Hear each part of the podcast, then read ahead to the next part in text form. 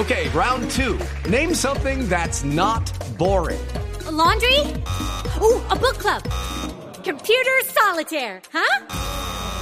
Ah, sorry, we were looking for Chumba Casino. That's right. ChumbaCasino.com has over 100 casino style games. Join today and play for free for your chance to redeem some serious prizes. ChumbaCasino.com. No purchase necessary. Full prohibited by law. 18 plus terms and conditions apply. See website for details. Senador Araujo, buenos días, senador. Néstor, buenos días. Un gusto saludarte a ti, a tu equipo de trabajo y por supuesto a todos los oyentes. Gracias, senador, por acompañarnos. Fernando Araujo, senador del Centro Democrático, es ponente de esta ley de financiamiento y ha dicho que están revisando 25 alternativas a fondo. Están estudiando unas propuestas inviables, otras repetidas, otras con buen ambiente, otras que están en evaluación. ¿Cuáles son las propuestas de esas 25 que están vivas hoy, senador Araujo? Néstor, brevemente. Primero, estos 14 billones de pesos que hacen falta en el presupuesto no se los inventó el gobierno Duque, sino que eh, son programas sociales que no quedaron en el presupuesto que radicó el gobierno anterior y que son absolutamente necesarios. Hacen falta estos 14 billones de pesos para financiar familias de acción, subsidios al estrato 1, 2 y 3, 500 mil millones de pesos para la universidad pública, 3 billones de pesos para el aseguramiento en la salud.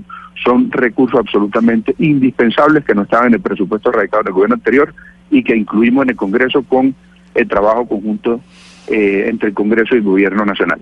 Lo segundo que hay que decir es que eh, tanto el gobierno como los partidos políticos del Congreso, eh, delegados en los ponentes en esta ley, en este proyecto de ley, hemos trabajado arduamente. Ayer fue una jornada supremamente intensa de más de seis horas analizando 25 alternativas. Fue un, un estudio muy serio y riguroso, técnico de cada una de las alternativas, presentadas pre- principalmente por los congresistas, por los diferentes bancadas.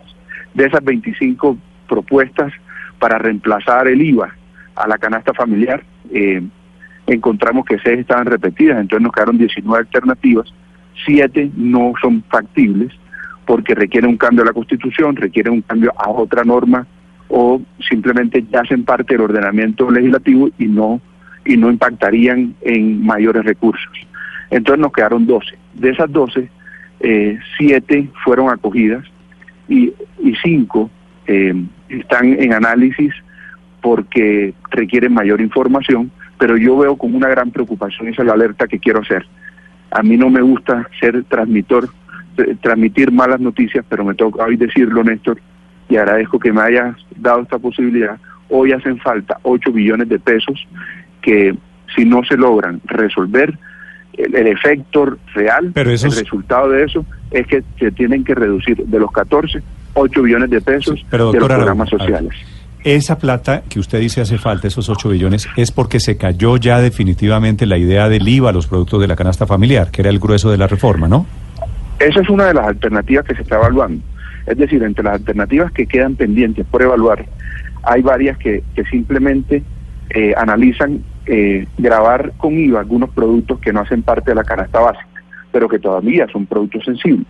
Y en ese sentido, eh, sin entrar en mayor profundidad, porque eso requiere un análisis muy técnico, lo cierto es que sin nada de IVA nos hacen falta 8 billones de pesos. Esa es una realidad, esos son los números que hay hoy, y sin nada de IVA, 8 billones de pesos, eh, el efecto que generaría es que no tendríamos esos recursos para las inversiones sociales que le dije en la introducción de esta entrevista.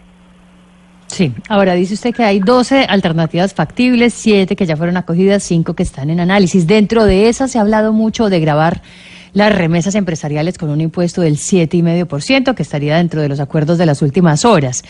Pero, senador Araujo, ¿eso no va en contra de los compromisos de Colombia ante la OCDE? ¿No es acaso eso una medida en contra del libre movimiento de capitales? Uno no quisiera, uno no quisiera tener que eh, asumir esa, esa medida, pero realmente ese es parte del estándar internacional. Y el concepto que hemos utilizado, digamos, el criterio que estamos utilizando es las inversiones, o mejor, los incentivos a las inversiones, los incentivos en reducción de impuestos, de mayores eh, posibilidades eh, para las empresas, sean cubiertos por los dueños de las empresas, que la reducción en la tarifa de renta a las sociedades sea eh, asumido por los dueños de las sociedades, que la reducción o los descuentos que le apliquemos a las sociedades sean asumidos por las personas naturales de más alto ingreso. Por eso yo creo que se empieza a, construir un consenso en temas como dividendos y en, regresar al impuesto al patrimonio para personas de altísimos ingresos ¿De cuánto, o de, altísimo patrimonio. Patrimonio quedaría para para para, personas con patrimonio de más de 5 mil millones de pesos. ¿Cuánto? ¿Cuánto? De 5 mil millones de pesos. Estaba el proyecto original en tres, lo pasan de 3 a 5 mil. Correcto. Correcto. Eh, senador Aradujo, eh, cuando nos presentaron la, ley de financiamiento en el tema pensiones, nos dijeron que quedarían grabadas las pensiones a partir de los 4 millones 800 mil pesos en adelante, más o menos. ¿Qué cambios ha habido al respecto y sobre este punto? En todos estos puntos, y yo quiero decirles algo, quiero en esto ser muy responsable. Todas estas son decisiones que la una afecta a la otra, porque es decir, no se puede mirar el tema de dividendos exclusivamente, se tiene que ver con el alivio que se le está dando a las sociedades, con lo cual queda una tarifa social socio muy competitiva a nivel regional y a nivel países de la OCDE. Yo creo que en eso hay que ser precisos.